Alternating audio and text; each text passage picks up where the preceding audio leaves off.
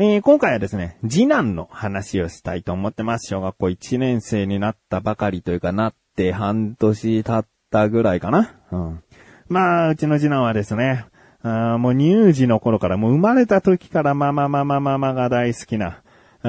ん、子でしてね、もう本当にママの前では猫被る猫好きの男の子なんですけれどもね、うん猫が好きな、で、ママの前で猫を被る、うん、いわゆるこう甘えん坊になるっていうね。うん、友達とか、僕とか、あとお兄ちゃんとかの前では、普通に小学校1年生らしい男の子らしい感じなんだけど、ママの前だけでは、ニャーニャーニャーみたいな、本当に、猫被るそのままの表現。もう、甘えん坊になるんですね。どっちが本心なのか、本心ってか、どっちが本性なのかなって疑っちゃうんだけどね。普通ママの前ではなんかね、いつもの自分であってほしいのになんか本当に、うん、亀さんの前だけではもう甘えん坊になって。うん、だけど友達の前ではママのことをお母さんって呼ぶね。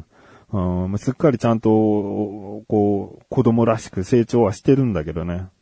ママの前では甘えん坊な次男の話をしたいと思っております。ということで、まあそうは言っても、ちゃんとパパにも甘えてくれるようになって嬉しいなと思っている自分がお送りします。菊池社のなだらか向上心。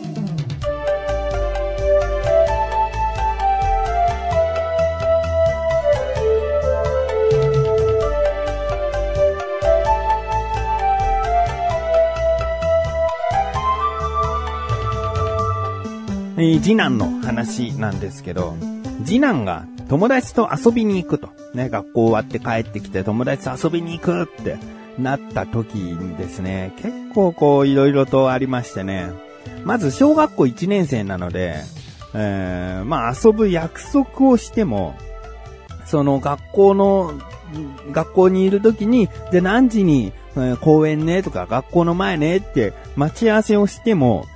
いざこう、お家に帰ったら、あ、そうだ、今日はママとお出かけの日だったとかさ、あの、どうしても、こう、遊びに出ちゃいけないっていう時って、あるにもかかわらず約束をしてしまう時ってあると思うんですよね。まあ、小学校1年なんでね。うん、もう勝手に友達と約束してきたけど今日は遊べないよ。今日ダメだって言ったじゃんとかさ。うん、まあ、携帯電話とかあればさ、今日やっぱり無理だってとか連絡取れたりもするんだけど、だから、まあ、低学年であればあるほど、こう、待ち合わせとか約束とか、うーん、してくると、こう、難しかったりするよね。うん、まあ、近かったらさ、まあ、そこ行って、うん、もう、今日はやっぱり遊べないんだってすぐ帰ってきなさいとか、そういうことできるかもしれないけど、まあ、次男のこの友達と、あの、うちはもう学校がちょうど真ん中にあって、徒歩10分ぐらいかかるんで、うん、まあまあな距離だよね。うん。だから、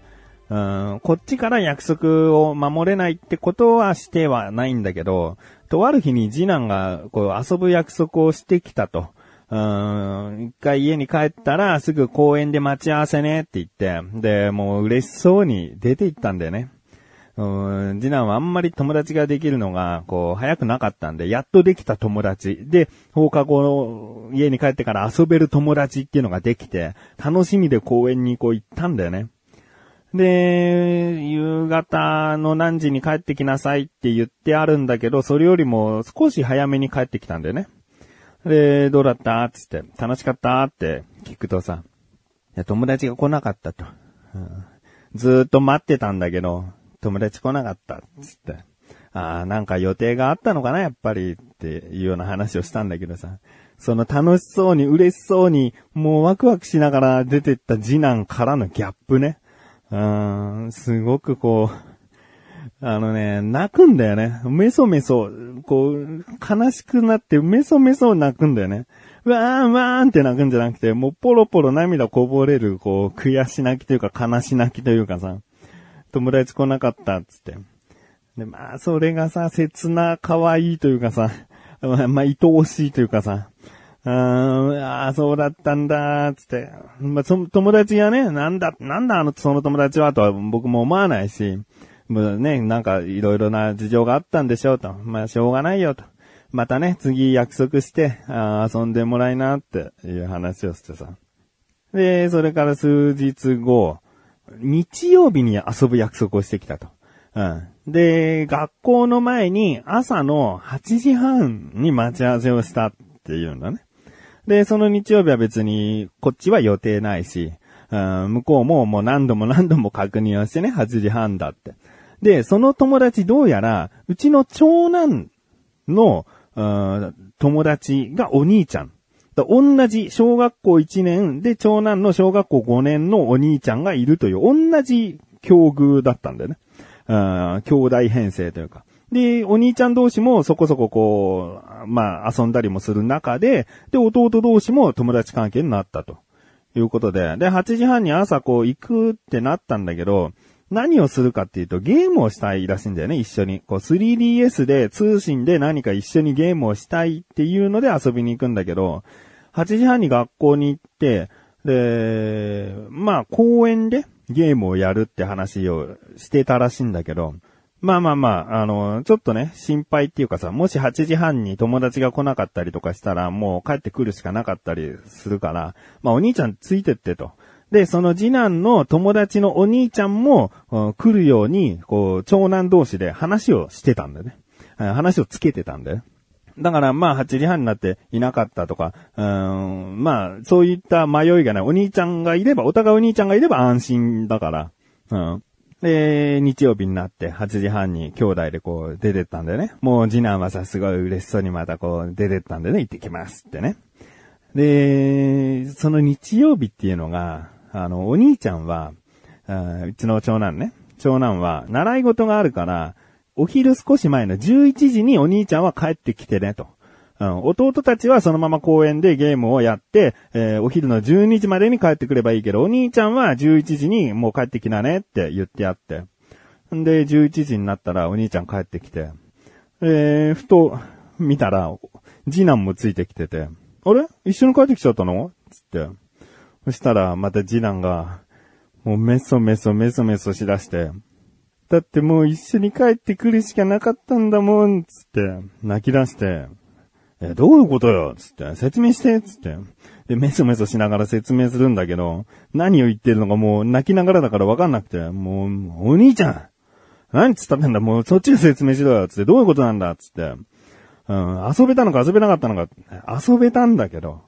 で、とりあえず、この、もちろん8時半に待ち合わせ場所に向こうの兄弟も来て、で、公園に行ったんだけど、公園のその外だと、ゲームの画面がとても見づらかったと。うん、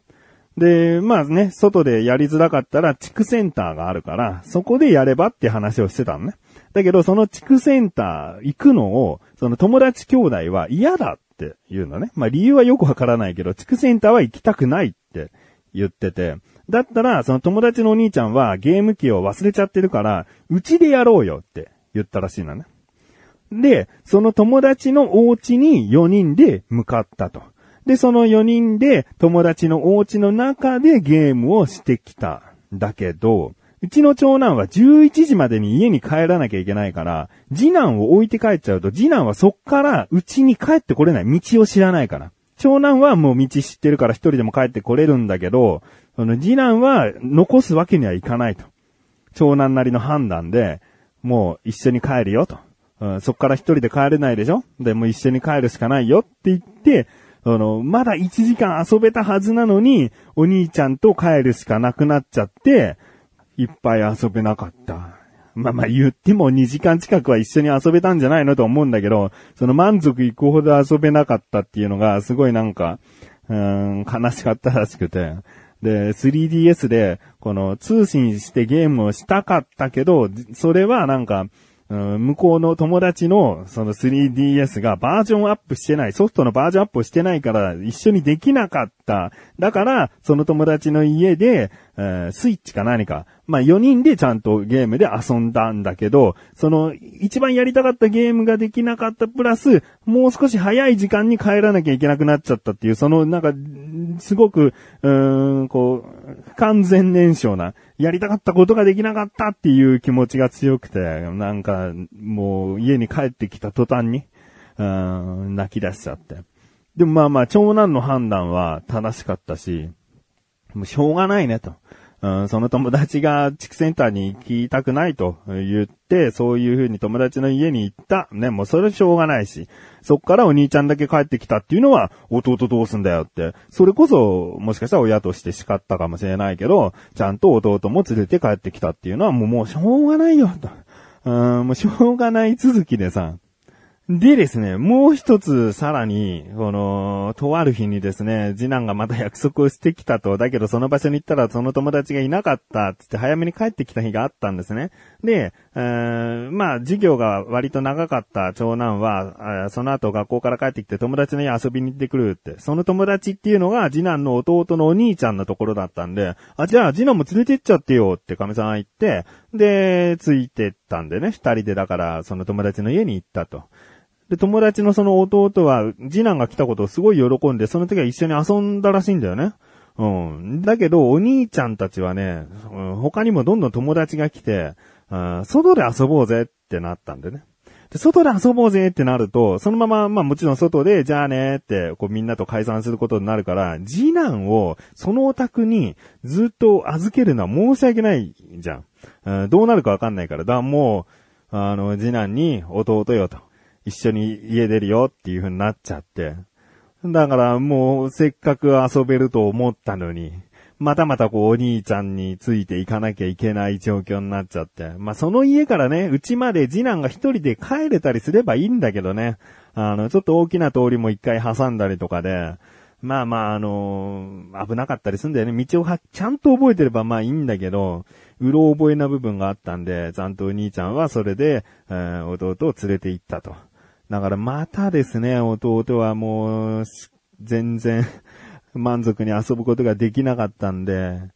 もういいよと、うちに呼びなっていう風になって、で、とある日に、もう、その友達を呼んでね、で、その友達も、その、そっからお家に帰るの危ないから、それはもう神さんがお家まで送るねっていう約束をして、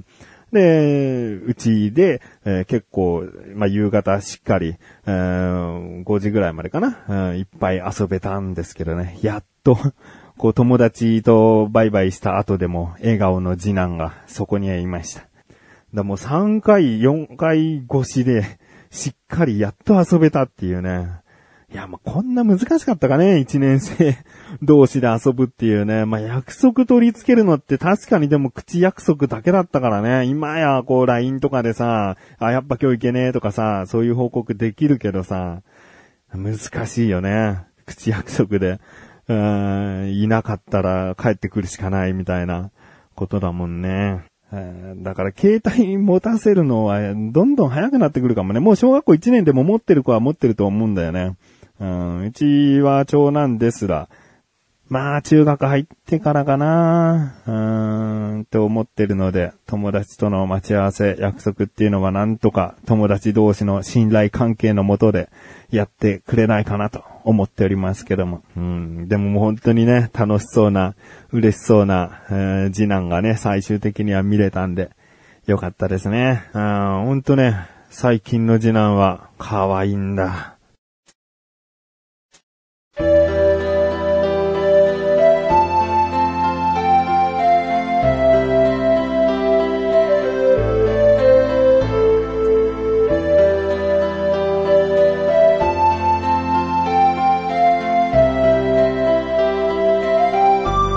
エンディングです。そしてすぐお知らせです。このなだらかご女子が配信されたと同時に更新されました、菅井木口のコンビニ侍聞いてみてください。今回は菅井からのおすすめ食品で、プリンパンというね、パンを、えー菓子パンを紹介しております。そしてその後のフリートークでは、とある方がツイッターでですね、チーズハットグのおすすめをしてくれたんですね。ハッシュタグコンビニ侍とつけて。で、そのチーズハットグを買ってこようと思ったんですが、てんてんてんてん。まあ、売り切れも想定して、こういうことを考えてきたんですが、てんてんてんてんというね。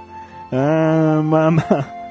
あの結構ね、トークとしては盛り上がれたんじゃないかなと思っておりますので、気になるという方はぜひ聞いてみてください。ということで、なだらか今年は毎週水曜日更新です。それではまた次回お会いでき菊池勝利様がのたまりでもあるよ。お疲れ様です。